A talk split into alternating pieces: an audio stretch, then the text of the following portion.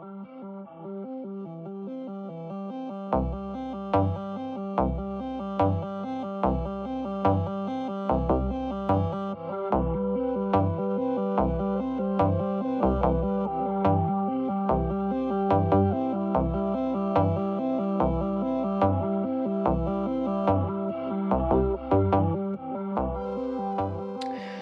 Só alegria e beleza pura. Bem-vindos aí a mais uma live aqui, a live da felicidade. Né? Lembrando que é felicidade porque conhecimento é sinônimo de felicidade. Então, aprender coisas é uma alegria sem fim. Né? Lembrando desta live aqui, que é uma live importantíssima, valiosíssima. Né? Esta live aqui vale mais do que o quilo do, do, do arroz né? no, no Brasil atual, esse Brasil liberal, esse liberalismo selvagem, lindo, maravilhoso. Tamo aí. Mas vamos lá. Mas o assunto aqui é outro, né? Hoje aqui nos reunimos em nome do conhecimento para falar aí sobre o governo de Dom Pedro II, né? Vamos, hoje vamos falar aí mais precisamente aí sobre o segundo reinado. Se você tiver alguma dúvida, estiver passando por aí, tiver com alguma dúvida, por favor, deixe aí sua dúvida nas mensagens aí e no final aí você separar algumas perguntas aí para responder isso se eu conseguir, né? Nem sempre é garantia de que a gente vai conseguir responder a todas as perguntas. Olha que maravilha. E aqui temos a imagem aqui do nosso querido Dom Pedro II. Só para recapitular, né, em vídeos anteriores aí a gente falou sobre Dom Pedro I, a gente falou sobre a independência do Brasil, né? A ordem certa seria a vinda da família real, aí né, a gente viu lá o processo de emancipação política, né, conhecido como independência do Brasil, a gente falou em um, um vídeo sobre independência que eu soltei até no dia da independência do Brasil, né? E depois falamos sobre os diversos golpes que aconteceram, né? Até o golpe da maioridade, em que temos aqui o nosso querido Dom Pedro II, que assumiu aí o trono ainda menor. Né? Ele não era ainda um adulto, deram um golpe para ele poder assumir o poder e acabar com as crises sociais. Mas aí vem a pergunta: a gente viu que o governo de Dom Pedro I foi uma porcaria. Dom Pedro I não tinha habilidade política nenhuma, não, não conseguiu conciliar os interesses de classe, não conseguiu fazer nada direito, né? O único projeto que o Dom Pedro I tinha era o projeto de centralizar o poder total em suas mãos e estava pouco se importando aí com o resto da população brasileira. Ao contrário dessa visão romântica que tem hoje, ai, que na, na, época da monarquia, na época da monarquia tinha muita coisa que era porcaria também, né? Melhor parar aí com essa besteira aí de ficar exaltando aí figuras aí que fazem nem fizeram muita coisa pelo país, né? Certo? Então vamos começar aqui com o nosso tema glorioso, segundo reinado, olha que bonito que ele é. Aqui temos Dom Pedro II quando ele assumiu o poder através do golpe da maioridade, né? Ele, ele conseguiu fazer isso com o apoio aí do Partido Liberal, entregaram o poder para ele. Então aí nós temos aqui o pequeno, imberbe ainda, né, sem barba, Dom Pedro II, que foi um governador, um governante é, brasileiro de fato, né? Dom Pedro I ele não era nem brasileiro, ele era português ainda. Você vê como que o processo de independência do Brasil mudou muita pouca coisa, né? Porque o governante, o chefe político, continuou sendo português. Aqui nós já temos Dom Pedro II charmoso, galanteador aqui com seu bigodinho, a sua bigoda, que bonito. Eu pretendo, eu tive uma barba parecida com essa aqui, né? Seu cabelinho aqui Chanel dividido bonito. E você vê que as pessoas elas tinham uma pressa de deixar o Dom Pedro II barbado, né? Porque o Dom Pedro II ele assumiu o poder ainda muito jovem.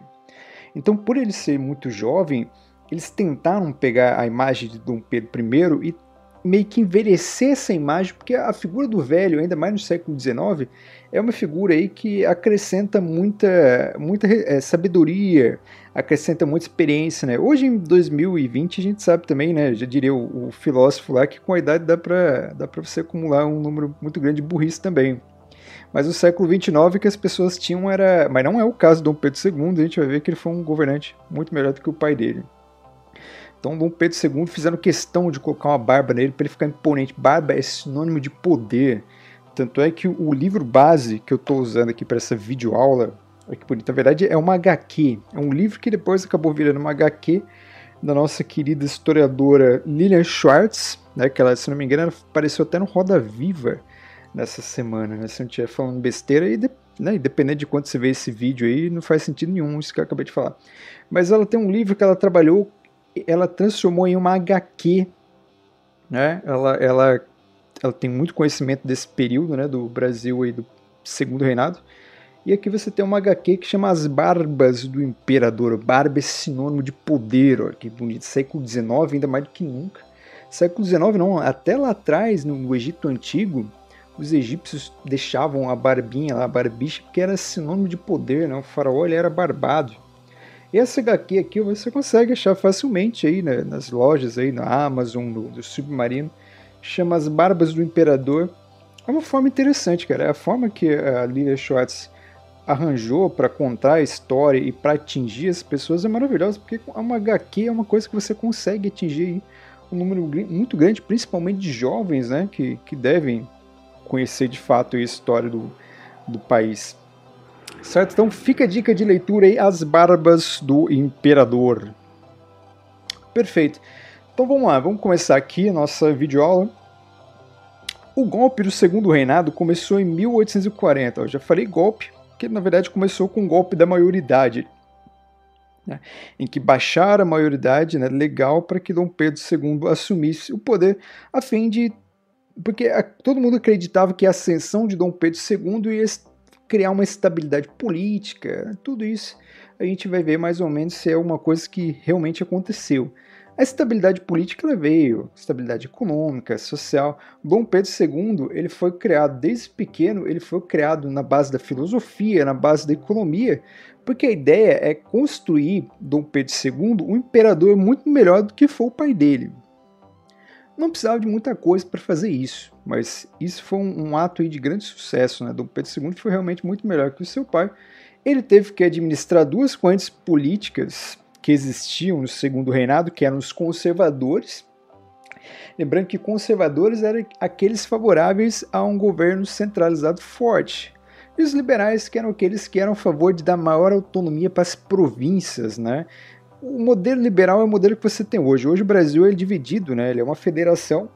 Né? Você tem lá um presidente da república e você tem um poder dividido entre governantes aí e cada governante tem ação, né? decide sobre o seu estado. Né? Então mais ou menos assim. Então o poder está dividido bonitinho e a autonomia está na mão dos estados. O Dom Pedro II ele, ele era um articulador político ele queria estar bem com essas duas correntes políticas, então ele fazia o quê? Ele equilibrava essas forças. Ele sabia ceder aos conservadores e sabia ceder também aos liberais.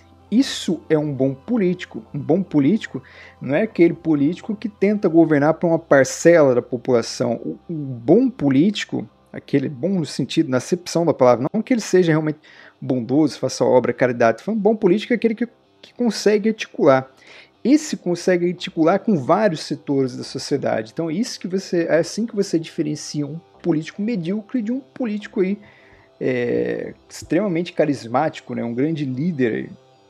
Certo? E como que ele fazia esse equilíbrio? Dom Pedro II ele criou uma coisa chamada parlamentarismo brasileiro. Vamos aqui tomar uma coquinha. Ah, bom, tava tomando muito café, né? Agora comecei a tomar coca. O que, que significa esse parlamentarismo brasileiro? O parlamento escolhia, o Congresso Nacional escolhia três indicados. Desses três indicados ali, os mais influentes, Dom Pedro I escolhia um deles. Ah, eu quero fulaninho. Esse fulaninho escolhia o seu gabinete ministerial, que seria os seus ministros, né, para compor o seu governo, e esses ministros tinham que ser aprovados pelo parlamento e por Dom Pedro II. Então, o Dom Pedro II, você consegue perceber, isso é um resquício do poder moderador. Dom Pedro II ele está interferindo na escolha do primeiro-ministro e está interferindo na escolha do gabinete ministerial. Ou seja, o Dom Pedro II é a figura política central ali. E desse jeito ele alternava o poder entre conservadores e liberais. Né? Então, o, os conservadores liberais ficavam o tempo todo se revezando no poder ali, achando que tinham poder, só que na verdade a decisão final era de Dom Pedro II. Isso é uma habilidade política fenomenal. Ele não precisou colocar uma arma na, na cara de todo mundo, fechar o, o parlamento e falar: tá vendo aqui quem manda sou eu. Ele fez isso através de uma articulação política. Tá vendo? Isso que, que é a diferença entre um político tosco, tacanho, medíocre e de um político extremamente habilidoso. Certo? E aqui é uma charge, né? Você tem aqui o Dom Pedro II, retratado mais uma vez como velho. Isso é uma coisa que é muito comum. O Dom Pedro II ele é sempre retratado com uma figura de velho, mesmo tendo assumido poder ainda menor. E o pai dele é sempre retratado, Dom Pedro I é sempre retratado como um jovem, porque o jovem passa aquela, aquela imagem, pelo menos na, na, na cultura popular, de ser inconsequente. O jovem é merdeiro, faz várias besteiras. O velho não, o velho já é sábio. A gente sabe que não é muito bem assim que as coisas funcionam, mas a sociedade vive em cima de alguns valores, né? E aqui você tem membros aqui conservador liberal, agora não sei se é isso que está marcado aqui na roupinha das pessoas, e aqui você tem a diplomacia. A diplomacia é o que vai fazer o quê? É o que vai é, equilibrar o interesse das forças. Que maravilhoso. E alguns feitos aí da, do governo de Dom Pedro II. Primeiro, tarifa Alves Branco. Isso foi muito importante porque para proteger o mercado interno. Então, ó, produtos que não tivessem similares no Brasil, produtos estrangeiros que não existiam, não eram produzidos no Brasil, eram taxados em 30% do seu valor, ou seja, eles iam custar 30% a mais. E produtos que eram importados, mas que já existiam no Brasil, que o Brasil conseguia produzir, eles eram taxados em 60%. Essa foi uma maneira que o Dom Pedro II encontrou de fazer o quê? De proteger a indústria interna. Então, você protege a indústria interna deixando os produtos que você importa mais caros. Aí, ah, mas a pessoa pode continuar importando? A pessoa, se ela quiser importar, ela vai continuar importando, só que ela vai pagar um preço a mais nisso. Isso é, é o Estado interferindo na economia para proteger o mercado interno. O Estado ele tem a obrigação de fazer isso, né? Certo? Ah, só que aí vai surgir uma lei lá na Inglaterra que vai acabar interferindo no Brasil e a gente vai ver que a Inglaterra ela tem muito disso, né? Peraí que eu dei uma porrada no microfone aqui sem querer. A Inglaterra ela vai querer interferir no Brasil e a gente vai ver muito bem o porquê. Ah, mas com que direito que a Inglaterra vai criar leis para poder interferir no Brasil? É, simplesmente é, é, a lei do forte. Então a Inglaterra, ela como maior potência mundial do século XIX, ela vai fazer o que ela bem entender e não tem até para onde você correr, não tem para quem você chorar. Então, em 1485, a Inglaterra criou esta lei Bill, Ab Ab Bill Aberdeen. E esta lei Bill Aberdeen, ela fazia o quê? Ela dava o direito à Inglaterra a confiscar todos, confiscar, né, prender todos os navios negreiros que, que ela encontrasse pelo caminho, inclusive os navios negreiros na costa do litoral brasileiro. Então temos a Inglaterra interferindo na política nacional. Ah, mas o Brasil gostou disso? Provavelmente não, mas é, não tinha o que fazer. Não tinha o que fazer, era aceitar. Você não tem como você comprar uma treta com a Inglaterra nessa altura do campeonato.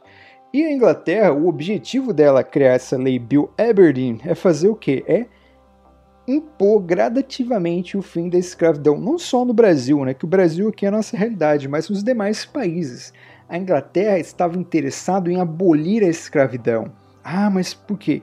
Isso porque os ingleses são lindos, maravilhosos, cheirosos, eles são bondosos. Não, os ingleses eles são canalhas também movidos por interesse. O único motivo que a Inglaterra queria acabar com a escravidão era o quê? pegar esses escravos, transformar eles em libertos, transformá-los em uma mão de obra assalariada, porque aí ó, o escravo ele deixava de ser escravo, passava a ser um trabalhador assalariado. Qual que era a vantagem para a Inglaterra ter mais trabalhadores assalariados? O trabalhador assalariado, aquele que recebe um salário, ele faz uma coisa que o trabalhador escravo não consegue fazer, que é o quê? Que é consumir produtos da indústria inglesa. Então a Inglaterra, que estava explodindo ali no seu processo de industrialização, já tinha passado para a Revolução Industrial, ela não queria mais a manutenção da mão de obra escrava no mundo, porque o escravo não interessa para a indústria. O escravo ele, ele não sai para passear no final de semana, o escravo não toma Coca-Cola, o escravo não, não veste lá o tênisinho da Nike.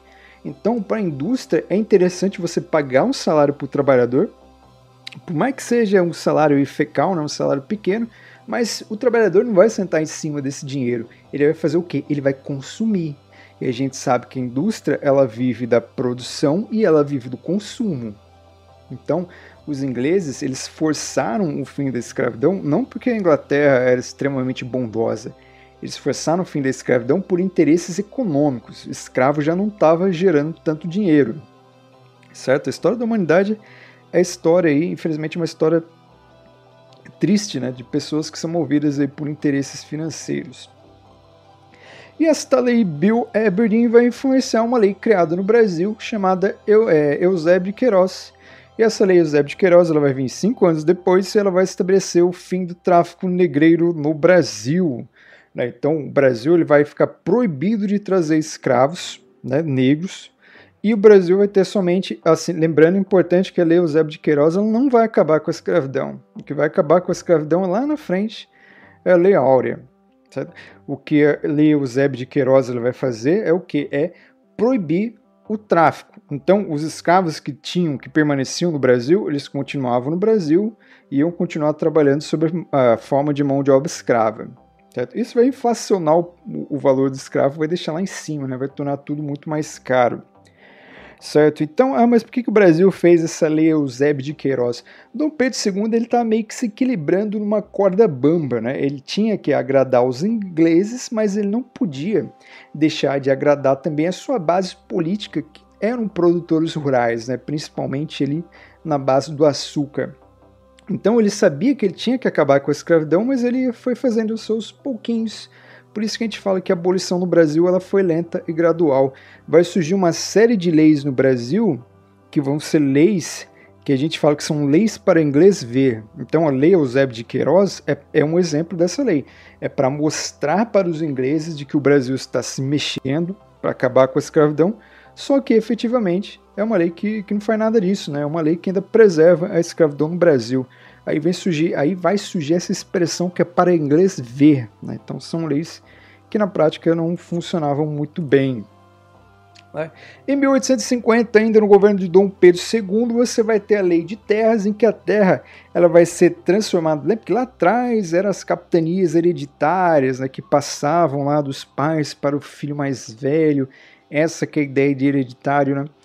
Essa lei de terras que vai surgir em 1850, ela vai quebrar isso, ela vai transformar terra em mercadoria e a partir desse momento, quem tiver dinheiro tem acesso à terra. Pode comprar um pedaço de terra, pode começar a produzir açúcar ou café, como a gente vai ver mais à frente. Só que o problema dessa lei é que ela tinha uma intenção de ser uma lei de é, meio democrática, né? Agora nós estamos é, fornecendo acesso facilitando o acesso da terra a todas as pessoas. Na teoria, porque na prática a gente sabe que pedaço de terra é caro, então isso vai acabar aí contribuindo para uma concentração fundiária, o que vai ter como consequência no Brasil até os dias de hoje. Né? O Brasil sofre muito com essa concentração fundiária, por isso que você tem um movimento dos trabalhadores aí sem terra, certo? Pra, exatamente para exigir essa reforma agrária que foi feita em outros lugares do mundo, mas o Brasil, como é um país que não é tão sério, acabou não fazendo. Pardon. Aqui nós temos uma cena de um navio, um navio negreiro, né? Aqui nós temos aqui provavelmente senhores escravos. Senhores escravos não, né? Aqui no caso quem trazia os escravos eram traficantes, né? E a palavra é essa mesmo, traficante, né? Traficante de escravos. Aqui temos escravos que eram trazidos para o Brasil. Perfeito. Pô, e como que funcionava a economia no Brasil durante o segundo reinado? Né? A gente falou aí das, das principais leis, dos principais feitos, mas temos também aí as principais economias.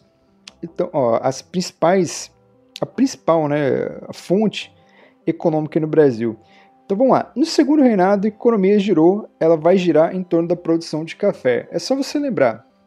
Lá atrás, ocupação holandesa, os holandeses saíram do Brasil. É isso mesmo, é, eu tô meio, meio louco aqui, meio confuso, mas é isso mesmo. Os holandeses saíram da produção de açúcar no Brasil, foram produzir açúcar nas Antilhas, abrindo uma concorrência enorme. Né? Isso vai desvalorizar o açúcar no Brasil, criando uma crise econômica. O Brasil ele vai compensar essa crise produzindo café. O Brasil vai passar a produzir café, principalmente no oeste paulista e no Vale do Paraíba. Né? Aqui nós temos oeste paulista, que é a região de Presidente Prudente, se eu não estiver enganado, é Marília, Assis, acho que Bauru, agora eu não lembro se Bauru pertence ao oeste paulista, eu acho que sim, né? Que é esse pedacinho, que esse biquinho de pato que tem aqui no estado de São Paulo. E a produção de, de café vai surgir também aqui na região do Vale do Paraíba, que é uma região muito próxima aqui de onde estamos, que pega aqui, ó, essa parte aqui do estado de São Paulo, esse pedacinho aqui, esse aqui seria o norte e ao leste, né? E aqui pegando o sul do Rio de Janeiro. Aqui pega a cidade de São José dos Campos, pega a cidade de Jacareí, toda essa região aqui que fica às margens do Vale do Rio Paraíba, né? Perfeitos. Uh, como disse antes, a lei Eusébio de Queiroz ela não acabou com a escravidão, mas ela acabou deixando o preço do escravo, o valor dele muito alto. Então, os barões do café, os produtores de café no Brasil, eles vão ter que procurar uma outra alternativa que não seja o trabalho escravo. Então, por isso que esses barões do café vão adotar uma mão de obra livre e assalariada. Só que eles vão fazer o que com isso? Da onde que eles vão trabalhar essa, da onde que eles vão tirar essa população livre para colocar na produção de café? É aí que vem a questão da vinda dos imigrantes. Então, o Brasil no período de Dom Pedro II, ele vai promover uma verdadeira política de, de trazer imigrantes para o território nacional. Aqui também vai ter um componente muito racista nessa teoria, porque o Brasil no século XIX ele estava mergulhado naquelas teorias do racismo científico, né? então tinha muito cientista europeu que usava uma falsa ciência, ou seja, usava fake news para justificar, entre aspas, uma superioridade branca. Coloco aqui entre aspas, porque hoje, no século XXI, apesar de algumas pessoas acreditarem, a gente sabe que não existe uma super, superioridade racial, certo? Isso não existe. Mas no século XIX as pessoas acreditavam nisso. Elas pegavam, manipulavam a ciência para tentar justificar esses atos racistas. Né? Por exemplo, por que a gente fala do darwinismo social? O Darwin ele estabeleceu lá uma teoria que é da seleção natural. Então, o meio ambiente age né, a selecionar os indivíduos mais aptos. O darwinismo social é uma teoria racista que se baseou nisso. E o que seria esse darwinismo social? Seria o seguinte: seriam as etnias selecionadas mais preparadas e iam se colocar as outras. E é nessa é nesse trecho que o, o, branco racista europeu, safado vagabundo, ele vai se colocar como superior, ele vai usar essa falsa ciência para se colocar como superior e justificar a sua interferência em outros povos ou a sua escravidão em outros povos, entendeu? Então, tudo isso eles fizeram para justificar aí não só a escravidão, mas como a gente vai ver mais à frente também o neocolonialismo na África? Então, o Brasil, movido por esses ideais racistas também, eles vão adotar uma política de branqueamento, porque eles vão querer trazer imigrante para trabalhar no café, mas eles vão querer trazer imigrantes brancos, porque na cabeça dos políticos daquela época era uma maneira de branquear a população. Certo? Certo não, errado, é extremamente canalha.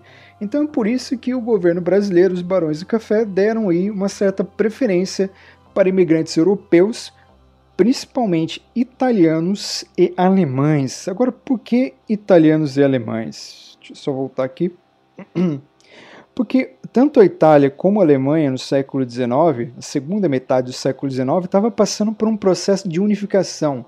Estava passando por guerra, no caso a Alemanha ela se unificou, declarando uma guerra à França, e a Itália ela se unificou, ela juntou seus estados italianos para formar a Itália através de uma guerra, de um processo de guerra civil também ali entre eles. Então, muitos desses imigrantes italianos e alemães que vieram para o Brasil, eles eram refugiados. Olha, refugiado, igual certas figuras políticas falaram por aí um tempo atrás, refugiado não é um vagabundo. Refugiado é uma pessoa que pega a sua família para sair de um cenário de caos, de guerra, que é o que qualquer um faria. Então, um refugiado, ele não vem para atrapalhar o país, ele não vem para é, quebrar os valores da família tradicional. Não, um refugiado ele é simplesmente uma pessoa que pega a sua família, sai com ela do meio da guerra e vai procurar é, construir um novo lar em um outro país que, que forneça né, uma oportunidade para ele crescer novamente. Né? Então, um refugiado ele é uma vítima, ele não é culpado de nada. Os imigrantes italianos e alemães que vieram para cá, que trabalharam na lavoura de café, fundaram o time de futebol, eram refugiados também. Certo? Uh, aqui vai tudo bem, até agora as pessoas estão achando Dom Pedro II lindo, maravilhoso, né? As pessoas estão gostando dele. Deixa eu tomar aqui. Porém, agora vai começar um desgaste na imagem de Dom Pedro II. Dom Pedro II vai começar a arranhar aquela sua imagem de bom moço, de menino maravilhoso. E vamos ver. Primeiro, aqui eu, não, eu pretendo não falar muito da Revolução Praeira, até porque eu pretendo estar aqui nos meus planos fazer um vídeo para falar mais a fundo sobre a Revolução Praeira, até porque se for falar tudo da Revolução Praeira e da Guerra do Paraguai aqui, o vídeo vai ficar muito extenso. E aí eu não gostaria disso. Então, a Revolução Praeira, vou citar aqui só os principais tópicos. Né? Então, foi a principal revolta do período de Dom Pedro II e foi uma revolta que aconteceu entre, em Pernambuco, entre 48 e 49. O nome foi dado devido ao jornal Diário Novo, localizado na Rua da Praia.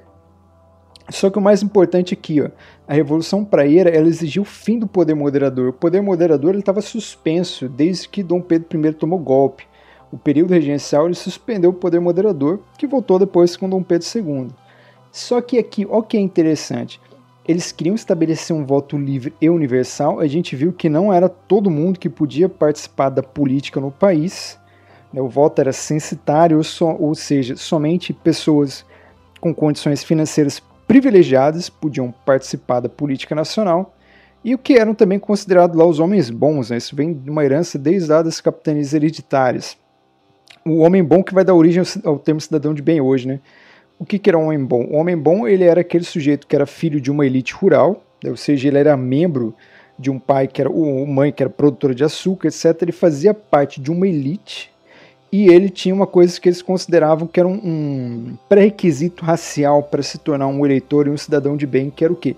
Que era ser branco, que é integridade racial. Então esse conceito do homem bom era um conceito extremamente preconceituoso e hoje no Brasil tem essa ideia do cidadão de bem, né? O, o conceito de cidadão de bem ele é uma variação desse conceito aí do homem bom. Certo? Então a praeira questionou o poder de Dom Pedro II e praeira ela tinha um ideal republicano. A gente está vendo aqui correr pela, pela monarquia, pelo governo de Dom Pedro II, ideias republicanas. O Dom Pedro II ele não vai gostar de ideias republicanas porque porque ele é um monarca, ele depende de uma monarquia para ele existir. Uma república não tem monarquia. Entendeu? Numa república você não tem um, um imperador, você não tem um rei, você tem um presidente. Certo? Você tem governadores, você tem outro esquema. E a praeira ela vai ser reprimida aí com extrema violência, o que vai causar aí, é, na imagem de Dom Pedro II. Outra coisa que vai arranhar a imagem de Dom Pedro II foi a Guerra do Paraguai, que também, né, repito que vou fazer um vídeo mais à frente para detalhar 100% do que foi a Guerra do Paraguai, mas o que você precisa saber agora é que de importante ela desgastou a imagem do imperador, porque o que acontece no Paraguai nesse período aqui vai ser um massacre, opinião pública vai se voltar contra Dom Pedro II, né? ele vai se mostrar também uma figura autoritária, e aqui vai acontecer uma coisa muito importante também, que o fortalecimento do exército. Pela primeira vez, o exército brasileiro vai voltar de uma guerra, essa guerra do Paraguai, o exército vai voltar com aquele ego inflado e vai exigir uma coisa que o exército não tinha tanto, que é participação política. Então é na Guerra do Paraguai que o Exército Nacional vai perceber sua importância e vai querer participar ativamente dentro do cenário político nacional. Olha que bonito. Certo? Em relação à escravidão, temos coisas que são bem importantes aqui, né? É, ressaltar que a escravidão ela terminou né, no segundo reinado. O segundo reinado não vai durar muito tempo depois que acabar a escravidão. Só que ela aconteceu de uma maneira lenta e gradual, até porque as elites agrárias tentaram adiar ao máximo o fim dessa escravidão. Então o Brasil foi criando uma série de leis para agradar aos ingleses, para agradar ali aos, aos republicanos, para agradar ali uma série de pessoas, entendeu? uma série de setores sociais. E essas leis elas foram adiando o fim da escravidão. Por quê? Porque o Dom Pedro II ele temia rebeliões, ele temia primeiro perder o seu apoio político entre os produtores de açúcar e temia rebeliões sociais caso ele acabasse com a escravidão. Só que ele tinha que ficar bem com a Inglaterra, então ele foi criando leis aí, e essas leis foram minando a escravidão um pouco. Né? Você teve lá a Lei Eusébio de Queiroz, que já foi falado aqui, que é o fim do tráfico. Você teve hum, a Lei do Ventre Livre, que é uma lei de 71, em que ela vai dizer que os escravos, os escravos não, desculpa, é, nascidos depois desse ano, filhos escravos, se tornariam livres. Só que essas pessoas, obviamente, elas ficariam em, ainda ali ao redor do pai e da mãe, trabalhando como serviço escravo. Então é uma lei que, na teoria, ela funcionou, na prática, ela não funcionava tanto, certo? Então, a partir de 71, todos aqueles que nascessem naquele período filhos de escravos poderiam se considerar libertos. É uma lei que, na prática, era linda, na, te na teoria era linda, na prática não funcionava tanto leis dos sexagenários. Essa lei dos sexagenários ela chegou até a causar. É, ela acabou virando motivo, motivo de, de tiração de sarro. Por quê? Porque o sexagenário, essa lei dizia o seguinte: dizia que o cidadão escravo que chegasse aos 60 anos de idade, ele poderia se tornar livre. Ó, pensa bem, um escravo chegar aos 60 anos de idade já era um absurdo, porque a gente está falando de trabalho escravo. Geralmente a pessoa começava lá com o quê? 5, 6, 7 anos de idade, trabalhando todo dia como escravo. Muitas dessas pessoas não chegavam aos 60 anos de idade. Por quê? Porque é um trabalho que não tem um limite de carga horária, é um trabalho que é degradante, é um trabalho que, que acaba com, com o físico, acaba com a moral, tirando o psicológico né, da pessoa, tirando que a pessoa sofria castigos físicos. Então, poucos eram aqueles que chegavam aos 60 anos de idade. E se a pessoa chegasse aos 60 anos de idade, ela tinha que trabalhar mais 4 anos, ou seja, mais 4 aninhos, para o, entre aspas, dono, para compensá-lo do prejuízo que o dono sofreria. Porque o dono de escravo, ele estava pensando que, na verdade, essa lei tornara ele uma vítima. O dono de escravo ele não queria acabar com a escravidão, por quê? porque ele ia perder uma mão de obra, ele ia ter prejuízo. Então, os donos de escravos nesse período se colocaram como vítimas. Pô, eu preciso ser indenizado pelo Estado. E quando acabou a escravidão, muitos deles foram. Então o cara completava 60 anos de idade tinha que trabalhar mais 4 ainda. Só que a gente vai ver que essa é uma lei que praticamente não libertou ninguém, por quê? Porque essa lei ela foi criada em 85. Se o cara tivesse 60 anos aqui, ó, em 85, ele teria que trabalhar mais 4, então que teoricamente ia até 89. A escravidão ela foi abolida, ela foi acabada em 1888, então é uma lei que na teoria era linda, maravilhosa, na prática ela virou aí motivo de chacota, porque ela acabou não libertando ninguém. A lei que vai libertar, que vai acabar com a escravidão foi a Lei Áurea de 1888, e essa lei vai extinguir a escravidão porém não vai promover a integração do negro na sociedade brasileira. É aquela coisa, você era escravo, a partir dessa data você vai ser livre. Ah, pô, e agora? Como é que eu vou fazer para conseguir um trabalho? Ó, o Estado não dava apoio nenhum. Então pensa bem, aquele cara que trabalhou a vida inteira como escravo, ele não tinha acesso à educação, ele não tinha acesso a nada, não tinha faculdade, não tinha escola, não tinha plano de saúde. Como que esse cara ia concorrer a um emprego com o filho de um produtor de açúcar que o cara estudou na Europa, ou seja, as condições elas eram desiguais. Então a escravidão no Brasil ela vai servir, ela vai perpetuar essa desigualdade, esse racismo que a gente consegue enxergar nos dias de hoje, né? esse racismo estrutural né? vem dessa época da escravidão.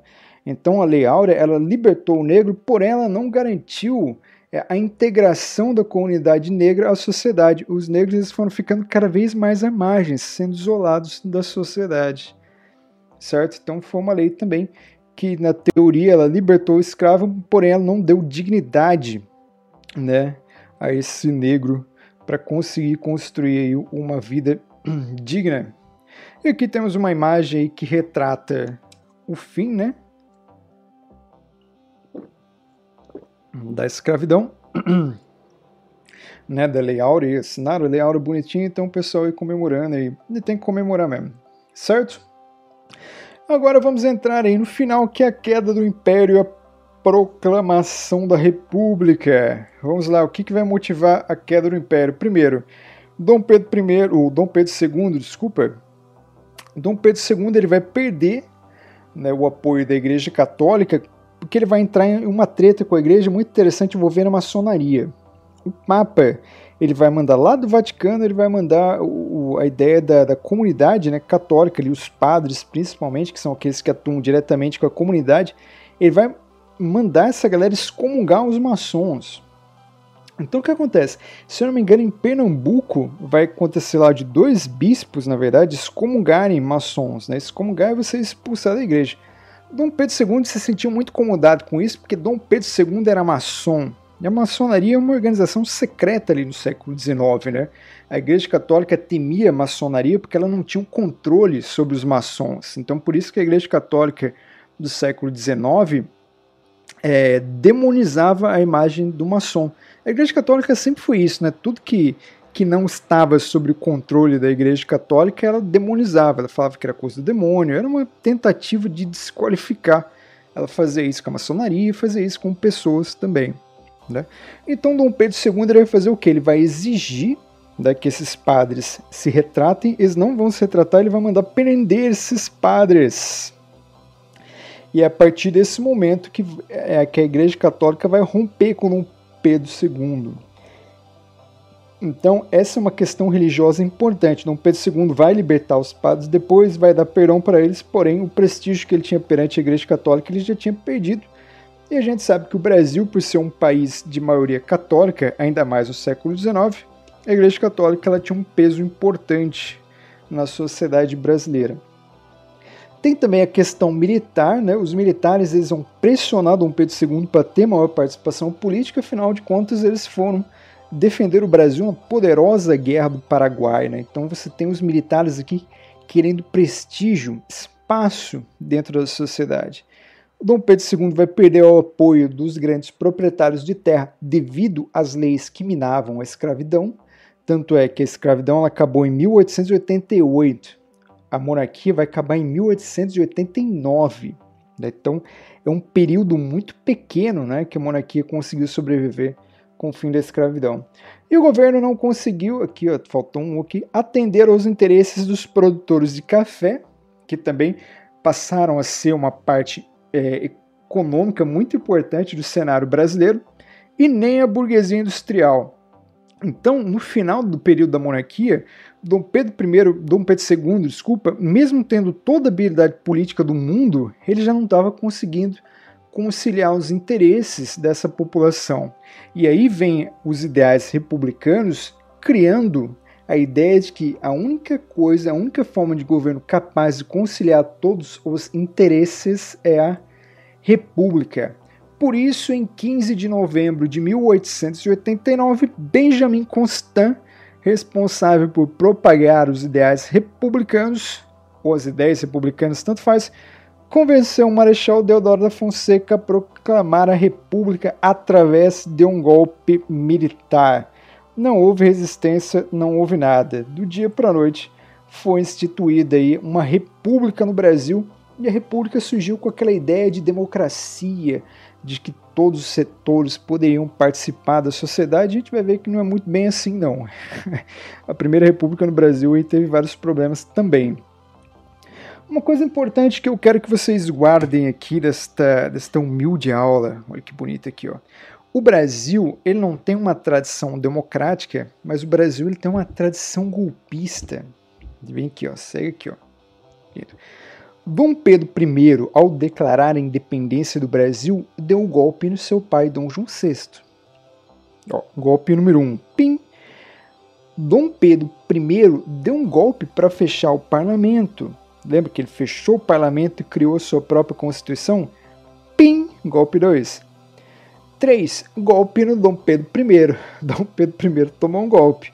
Daí depois passou a ser o período regencial, lembra? Então aqui, ó, golpe número 3. Pim! Depois veio o golpe da maioridade para colocar Dom Pedro II ainda menor no poder, para se tornar imperador mais um golpe. Pim!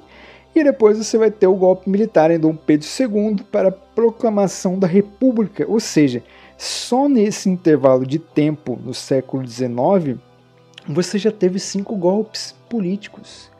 Isso é, isso é uma mostra para você ver que o Brasil ele não tem uma tradição democrática.